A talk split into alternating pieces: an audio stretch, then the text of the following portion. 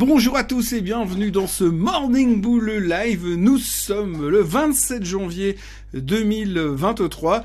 On s'approche donc de la fin du mois et surtout on s'approche du meeting de la fête qui aura lieu mardi et mercredi prochain.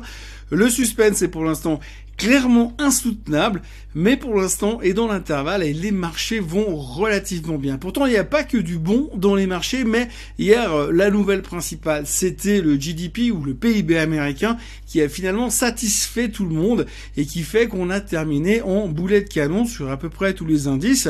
Le S&P 500 a cassé les 4050, le Nasdaq surtout a cassé sa moyenne mobile des 200 jours et puis euh, comme on va le voir tout à l'heure sur les graphiques, eh bien sa tendance de fond est également cassée. Sa tendance baissière est également cassée. Donc on est au bord de l'euphorie. Euh, tout va bien encore une fois, comme je le disais hier. Aujourd'hui, on est en train d'essayer d'expliquer à la fait que nous, euh, le monde de l'investissement, on a compris comment l'économie fonctionnait, on a compris ce qui était en train de se passer, on a anticipé ce qui allait arriver, et qu'aujourd'hui, il reste plus qu'à leur expliquer à la Fed que c'est nous qui avons raison et qui doivent faire comme nous on a envie à partir de la semaine prochaine.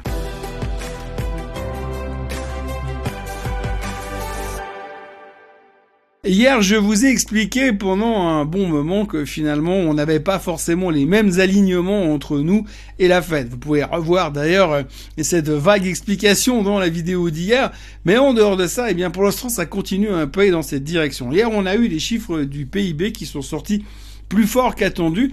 Alors de nouveau, c'est toujours une question d'interprétation. Parce que des chiffres plus forts qu'attendus, c'est pas forcément une bonne nouvelle puisque la Fed s'attend à avoir un ralentissement de l'économie, une baisse de l'emploi pour pouvoir être décontracté et puis être beaucoup plus soulagé afin de pouvoir enfin baisser les taux. Alors le problème c'est que pour l'instant, eh bien c'est pas tout à fait comme ça que ça se passe. Donc ça pourrait être une mauvaise nouvelle.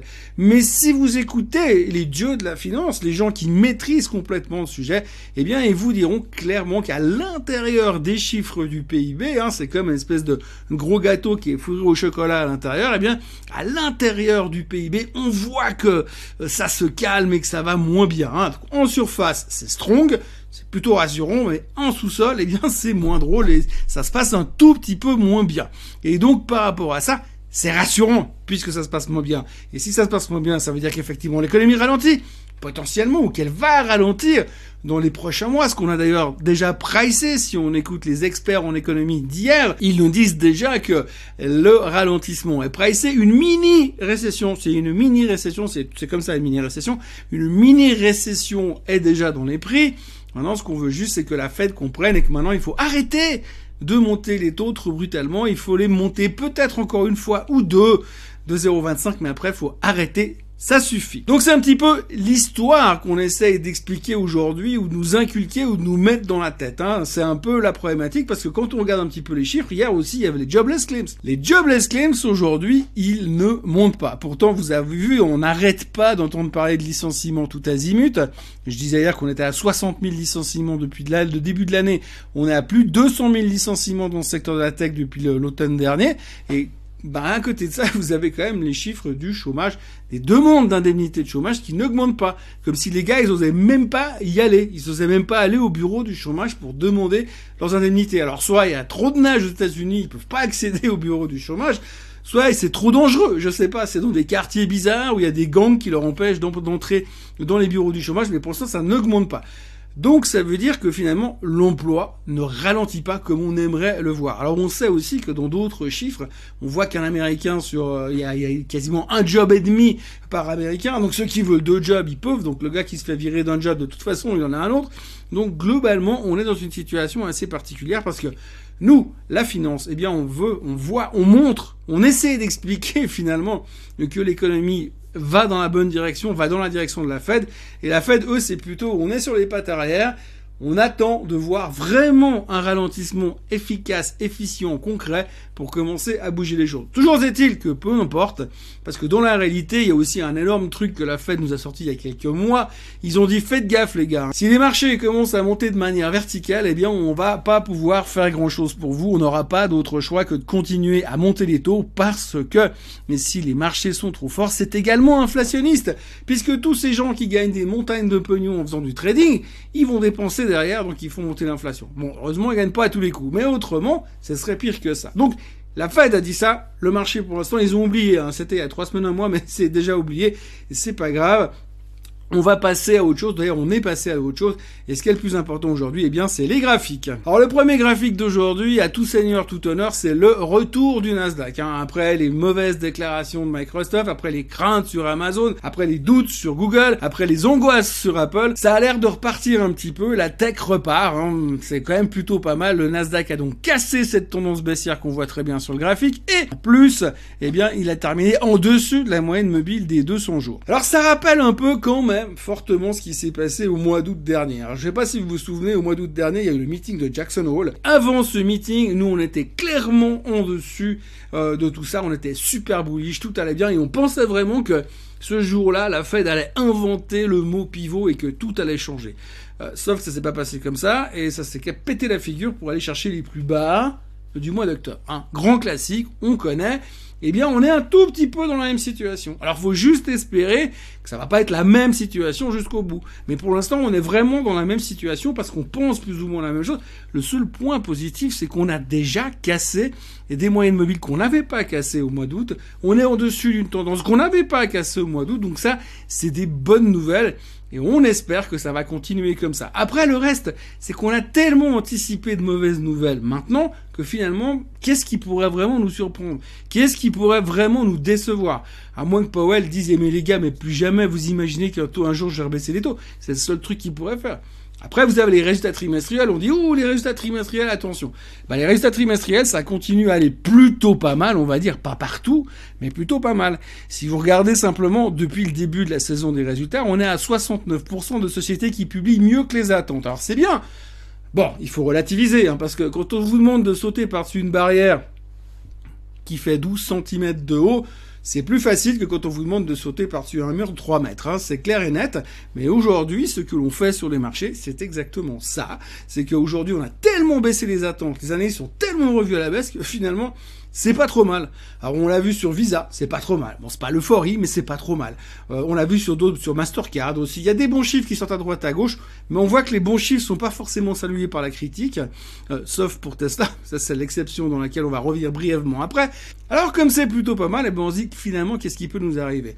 Et c'est vrai que l'affaire Tesla d'hier nous a clairement aidé. Donc on a vu que Musk a dit que ça allait aller bien, ça allait aller mieux, que c'était la meilleure boîte du monde. Il a même déclaré dans sa conférence de presse hier que lui, il pensait vraiment, et il était toujours convaincu que sur le long terme, Tesla deviendrait la plus grosse capitalisation mondiale, euh, plus grosse qu'Apple, plus grosse qu'Aramco. Donc il revient sur les mêmes histoires. Alors c'est quand même incroyable parce que si vous regardez la presse de ce matin, eh bien les déclarations de, de Monsieur Musk ont fait que tout d'un coup vous avez eu un switch dans la mentalité des investisseurs, il y a deux semaines en arrière, tout le monde vomissait sur Tesla. Tout le monde vomissait sur Musk. Tout le monde le détestait à cause de Twitter. Bref, tout allait mal. En l'espace de 24 heures, le mec, il marche de nouveau à 1m50 du sol. Il marche au-dessus de l'eau, il multiplie les points. Alors pour faire guérir, pour guérir les paralytiques, on sait pas encore, mais en tous les cas, il fait vraiment euh, l'unanimité depuis quelques heures sur les marchés. Le titre a repris 11% hier. C'est l'euphorie sur Tesla, de nouveau. Hein, donc les targets, je vous laisse imaginer où ça va. Tout le monde est chaud bouillon dessus.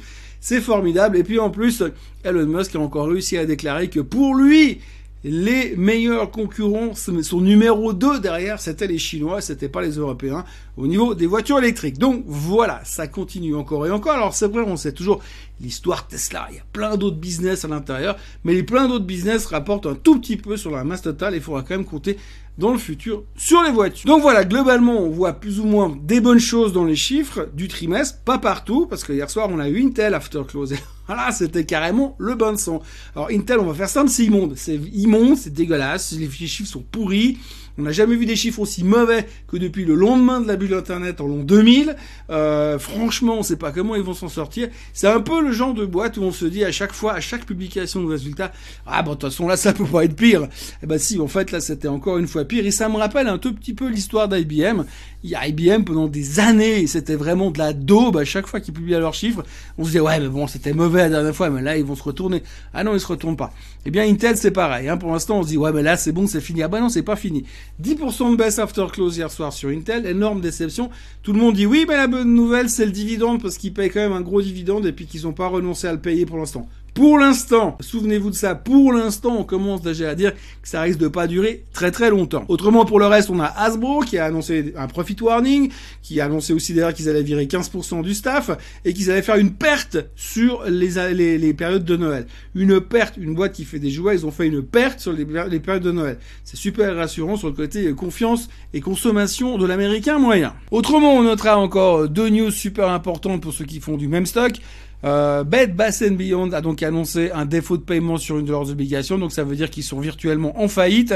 Le Chapter 11 devrait venir ou pourrait venir en tout cas d'une minute à l'autre, mais c'est pas grave, ça va exciter tous les gens qui font du même stock de toute façon, même si euh, Bed Bath Beyond a perdu 22% hier et puis l'autre c'est BuzzFeed. Alors BuzzFeed c'est un site d'information en général qui font qui publie des articles tous les jours. BuzzFeed a laissé entendre que dorénavant ils allaient utiliser l'intelligence artificielle, hein, euh, donc le nouveau truc la Chat GPT et puis, euh, c'est grâce à ça qu'ils vont faire une partie de leurs articles. Donc voilà, on est en train de partir dans un autre truc.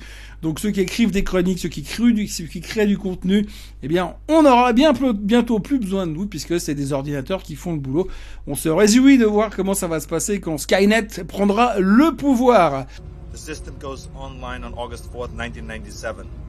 Human decisions are removed from strategic defense. Skynet begins to learn at a geometric rate. It becomes self-aware at 2.14 a.m. Eastern Time, August 29th. Voilà, aujourd'hui, il y aura encore un discours de Madame Lagarde, il y aura les chiffres de la confiance du consommateur version Michigan, il y aura le corps PCE qui est un chiffre très regardé par la Fed, donc on va forcément y réfléchir. Il y a encore quelques publications, mais beaucoup moins parce que nous sommes vendredi, mais on notera les chiffres de Chevron qui a annoncé un share buyback monstrueux hier, comme quoi ça va plutôt pas mal sur le pétrole. Et puis, euh, autrement, eh bien, on va attendre tranquillement la fin de cette semaine et on va se concentrer sur ce qui va arriver la semaine prochaine parce que ça va être énorme Apple, Google, Amazon et puis la Fed, la Fed qui se réunira, je le rappelle, pour ceux qui ont oublié déjà, mardi, mercredi et mercredi soir. On aura, on saura si Monsieur Powell est d'accord avec nous ou pas. Euh, d'ici là, passez euh, une excellente journée, un très bon vendredi d'ailleurs. Ensuite, une, un très très très très bon week-end. Moi, je vous retrouve tout à l'heure euh, pour faire le Swiss Bliss.